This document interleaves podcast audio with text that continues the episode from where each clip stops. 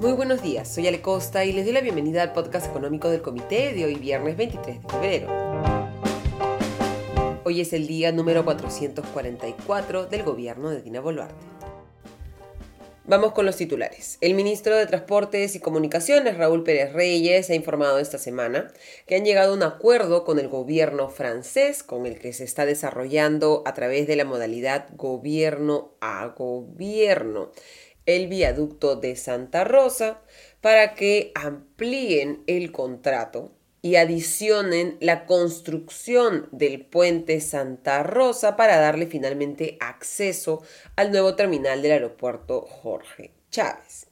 Recordemos que debido a las increíbles deficiencias de nuestro aparato estatal, se tiene previsto que para fines de este año entre en operación el nuevo terminal del aeropuerto Jorge Chávez, del aeropuerto internacional,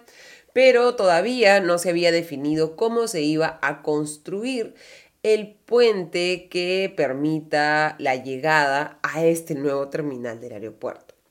Ahora lo que se está planteando entonces es que no se tenga que hacer un nuevo proceso de contratación, sino que sea el gobierno francés el que amplíe sus obras y se construya también el puente Santa Rosa. Lo que ha explicado Pérez Reyes en entrevista con RPP Noticias es, abro comillas, ya cerramos un acuerdo con el gobierno francés, que es el que está haciendo la línea del viaducto de Santa Rosa y que llegaba a 100 metros antes de ese puente y ahí lo hacía el Estado. Les hemos dicho que hagan todo, que hagan toda la vía completa. El puente Santa Rosa no va a estar para el inicio del aeropuerto, pero lo que sí va a estar son dos puentes temporales que se están construyendo actualmente. Estamos ya en la parte de ingeniería, tenemos a la empresa contratada, los puentes listos, se cerró la zona, ya se hizo el dimensionamiento de los pilotes. Cierro comillas. Recordemos que la vía expresa Santa Rosa, que está desarrollando el gobierno francés a través de un contrato de acuerdo a gobierno,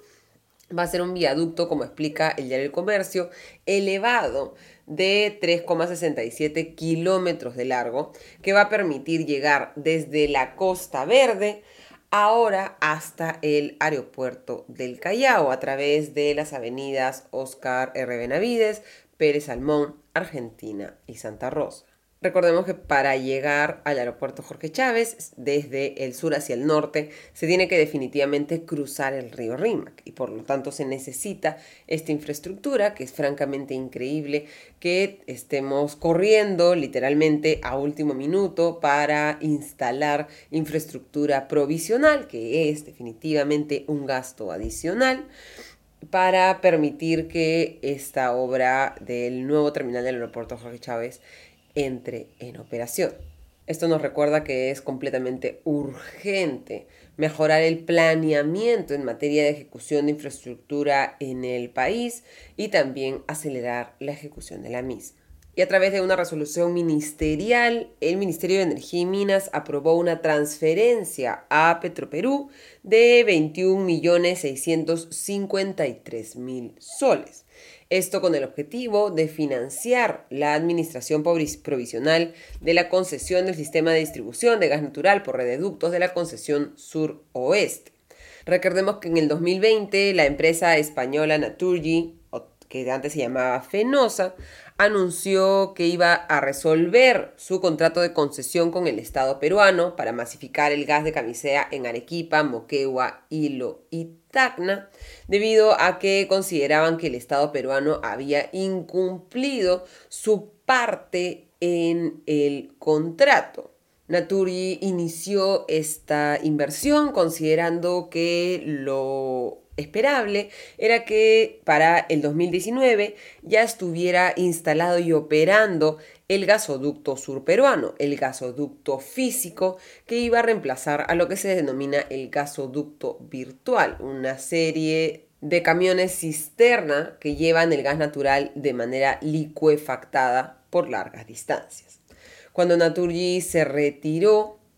a Petroperú se le dio el encargo, abro comillas, temporal por tres años de operar este, este sistema de distribución, el que lleva el gas a los hogares y a los comercios durante tres años. El año pasado, cuando vencía este plazo de tres años, se amplió nuevamente por tres años más y ahora el Ministerio de Energía y Minas está destinando recursos públicos para que se cubran los gastos de la administración de este sistema de distribución de gas natural, que va a estar en manos de Petroperú hasta el 20 de diciembre del 2026. Eso es un recordatorio además en un contexto en el que se le están entregando otros encargos temporales a Petroperú, como la concesión de lotes petroleros en Talara por dos años, de que lo que suele suceder con la petrolera estatal es que estos acuerdos temporales suelen convertirse en permanentes. Tendremos algún día un gasoducto surperuano pues lo que ha declarado el ministro de Energía y Minas, Rómulo Mucho, es que se va a tener que, entre comillas, analizar la iniciativa. Mucho ha dicho que se trata de un proyecto muy complejo, que recordemos inicialmente iba a costar unos 7.500 millones de dólares y que ahora se ha redimensionado a alrededor de 4.320 millones de dólares, pero que tiene una menor capacidad que el proyecto inicialmente proyectado. Y ha dicho, abro comillas, habrá nuevamente que analizar a fondo porque los tubos ya están comprados, cierro comillas. Aquí brevemente recordemos que este gasoducto iba a ser implementado por un consorcio formado por Odebrecht, Enagas Internacional, Igraña y Montero. Y este contrato fue rescindido a inicios del 2017, debido a que este contrato tenía efectivamente una cláusula anticorrupción. Actualmente el consorcio ha llevado al Estado peruano a un em, arbitraje internacional que, como recordó el expresidente de Perú Petro Aurelio Ochoa en declaraciones al diario Gestión,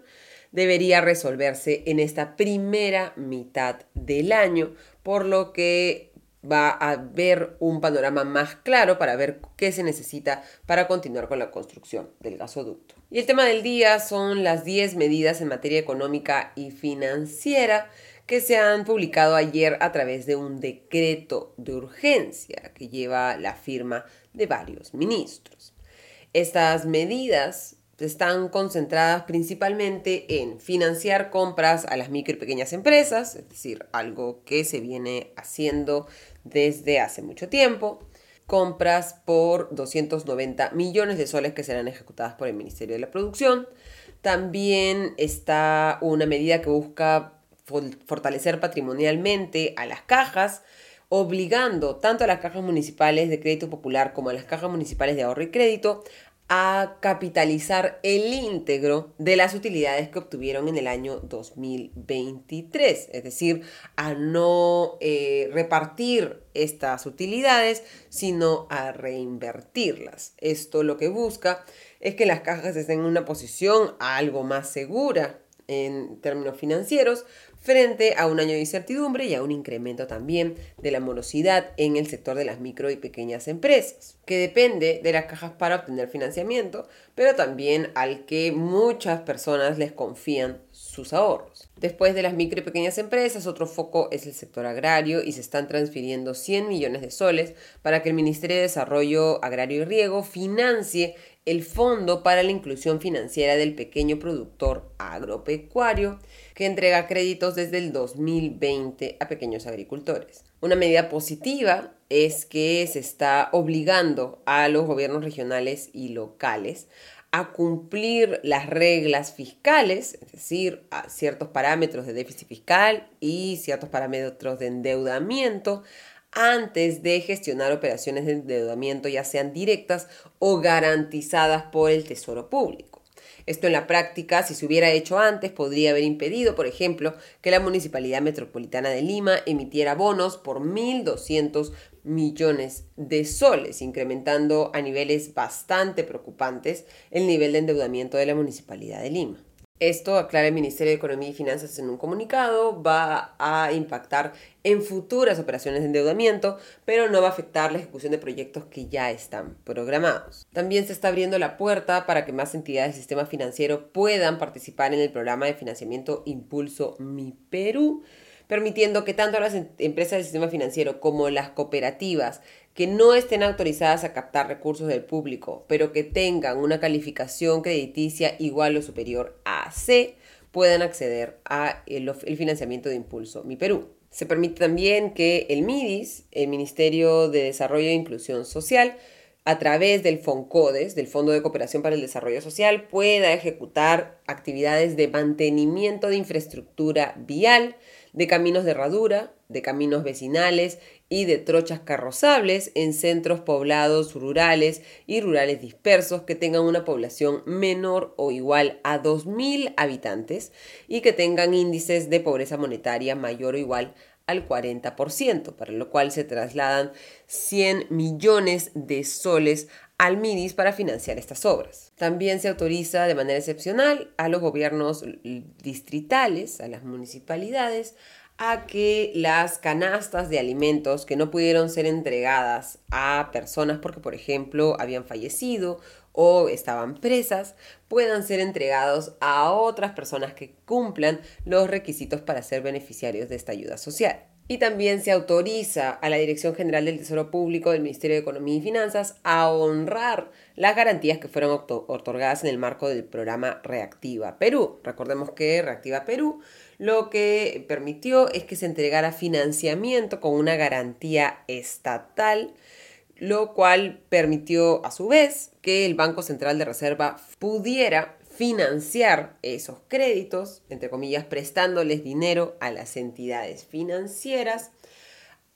a cambio de que esas entidades financieras le entreguen al Banco Central los papeles representativos de la cartera de créditos que se habían otorgado, créditos de altísima calidad, muy seguros, debido principalmente a esta garantía estatal. Ya ha pasado el tiempo, lo que se está determinando entonces es que se honren estas garantías para que se paguen a las entidades del sistema financiero las, eh, los créditos que se encuentren liquidados de acuerdo con COFIDE. Lo que ha dicho el Ministerio de Economía y Finanzas es que estas medidas, abro comillas, están orientadas a la reactivación económica, cierro comillas, y efectivamente son medidas que se suelen tomar en situaciones como las que nos encontramos, un momento en el que se necesita sostener la cadena de pagos, en el que se requiere proteger con un poco más de cuidado a las empresas del sistema financiero que están expuestas a los riesgos de no pago de las micro y pequeñas empresas, tratar de ampliar programas de financiamiento como el de Impulso Mi Perú o este financiamiento para los eh, pequeños productores agrarios, realizar compras a las micro y pequeñas empresas y en general tomar una serie de medidas que permitan sostener esa cadena de pagos y evitar como se está haciendo en el caso de los gobiernos eh, regionales y locales, que lleguen a un mayor endeudamiento. Son medidas que apuntan en la dirección adecuada claramente, pero no son medidas que sean suficientes para cumplir el delicado objetivo que se tiene que cumplir este año, permitir la recuperación económica, siendo responsables con el gasto y protegiendo a las entidades del sistema financiero en un entorno de mayores riesgos para las mismas. Terminamos así el podcast económico de hoy. Les deseo un excelente día y un mejor fin de semana. Nos reencontramos el lunes. Hasta entonces.